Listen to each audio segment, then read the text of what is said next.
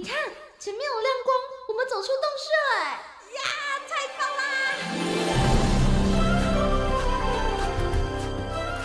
哇，这这是长毛象，还有剑齿虎哎，还有好多好多绝种的动物啊！哎，仔细一看，它们都散发着光芒哎。我听说啊，有些动物为了躲避人间的乱世。所以选择修仙飞升呢？哦，怪不得他们都发着光，飘飘似神仙呢！动物成仙去。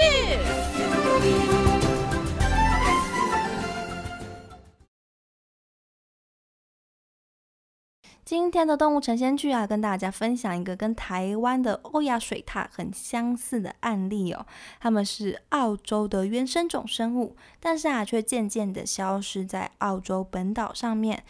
只剩下澳洲南部的离岛塔斯马尼亚岛上面呢，有它们的踪迹。在栖息着丰富有袋类动物的澳洲土地上啊，今天要分享的动物呢，也是有袋类家族之一，属于袋鼬科的东袋鼬。东袋鼬的长相非常的可爱哦，第一次见到它的话呢，可能会把它当做是某一种大老鼠哦。它们的体长呢，大约是六十公分左右。大概是一只四五月大的小猫一样的大小，也有着跟猫很像的身形跟长长的尾巴，有着尖尖像是老鼠一样的吻部跟长着尖爪的小手，还有像是狐猴一样的耳朵。外表啊是灰黄色或是深灰色的，背上啊会布满非常多大大小小不一的圆斑点，这些圆斑点呢可以说是它非常有特色的标志哦。东大鼬是夜行性的动物，白天呢几乎都会躲在窝里面睡觉，晚上才会出来觅食。东大鼬在吃的这方面呢，非常的不挑嘴，他们会吃昆虫或是腐肉，也会捕捉老鼠、兔子、鸟类或是蜥蜴，甚至啊可以对体型比自己还要大的动物下手哦。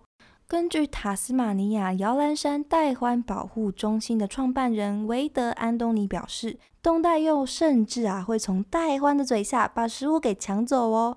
袋獾又被叫做塔斯马尼亚恶魔，它有着一张大大的跟熊一样的嘴巴，它的样子呢，甚至啊也很像是一只老鼠跟小熊的混合体，外表啊还是跟台湾黑熊很像的。全身呢都有着黑毛皮，胸前呢有一个大大的 V 字白斑，屁股上呢也有一块白斑哦。袋獾的生性凶猛，是现存最大的肉食有袋目。它们只栖息在塔斯马尼亚岛上。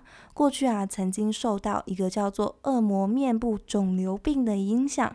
让族群的数量一下子降到了剩下二十趴左右，面临灭绝的危机。好在现在有慢慢的在恢复当中，而敢从这样凶猛的袋獾手中呢抢走腐肉吃，东袋鼬呢也是很大胆的。东袋鼬啊，在过去分布在澳洲的东海岸一带。但是，直到十九世纪的时候，从英国引进了狐狸到澳洲。狐狸的引进啊，扰乱了当地当地的生态系统。它们在澳洲的南部四处的扩散，很多小型的动物啊，都成为了狐狸的盘中孙，包括尖尾兔袋鼠，还有草原袋鼠属之下的几个物种，还有今天我们所说的东袋鼬也是。除此之外呢，东带鼬之间呢有曾经流行过传染病，在掠食跟疾病的双重攻击之下，东带鼬渐渐的从澳洲本岛消失。在六零年代的时候，从澳洲灭绝，还好哦，他们还有生活在塔斯马尼亚岛上面的族群。于是啊，在魁违半个世纪之久的时候哦，终于在二零一八年的时候，从塔斯马尼亚岛上面重新引进了东带鼬，回到了澳洲的波特里国家公园。看着保育人员慢慢的打开手中的箱子，连呼吸哦都以轻轻的姿态看着东袋鼬或快或慢的跑回到从前的栖地当中，心中除了感动，也觉得非常的心疼。当然，富裕是一条漫长的长路。现实中呢，还是有非常多的问题有需要被解决。重新回归的东代鼬啊，其实生活没有想象中的顺利。他们有一些面临到了狐狸等等的掠食者的淘汰，有一些呢是死于路杀或者是流浪动物的侵害。对此呢，富裕中心也已经做好了再次富裕野放的准备，希望未来啊，东大鼬能够学习闪避这些危险。而且其实呢，也是有好消息的，就是国家公园里面的研究人员发现到野放的冬袋鼬当妈妈喽，这也是半世纪以来哦第一次在澳洲出现野外繁殖的案例。